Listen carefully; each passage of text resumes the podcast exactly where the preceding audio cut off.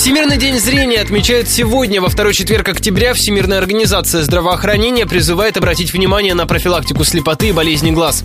Согласно статистике ВОЗ, сегодня в мире плохо видят почти 300 миллионов человек. Как сохранить остроту зрения на долгие годы, мы спросили у ростовских врачей-офтальмологов. Марина Акус, заведующая детским отделением клиники «Сокол». Не должно быть непрерывной зрительной нагрузки, особенно на близком расстоянии. 15-20 минут одномоментно. То же самое с перерывами ребенок должен читать, писать, рисовать. Не должно быть длительного напряжения остроты зрения. Елена Щербакова, врач-офтальмолог клиники «Легиартис».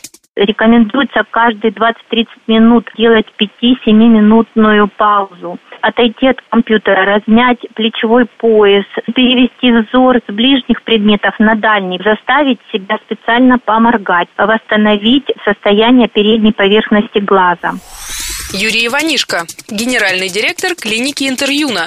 Хотя бы раз в пять лет показаться как окулисту. Эти визиты должны обязательно сопровождаться измерением внутриглазного давления, чтобы не пропустить старт глаукомы. И осмотрами с широким зрачком – это способы уйти от причин необратимой слепоты, лидерами среди которых являются глаукома, диабетические поражения и дистрофические.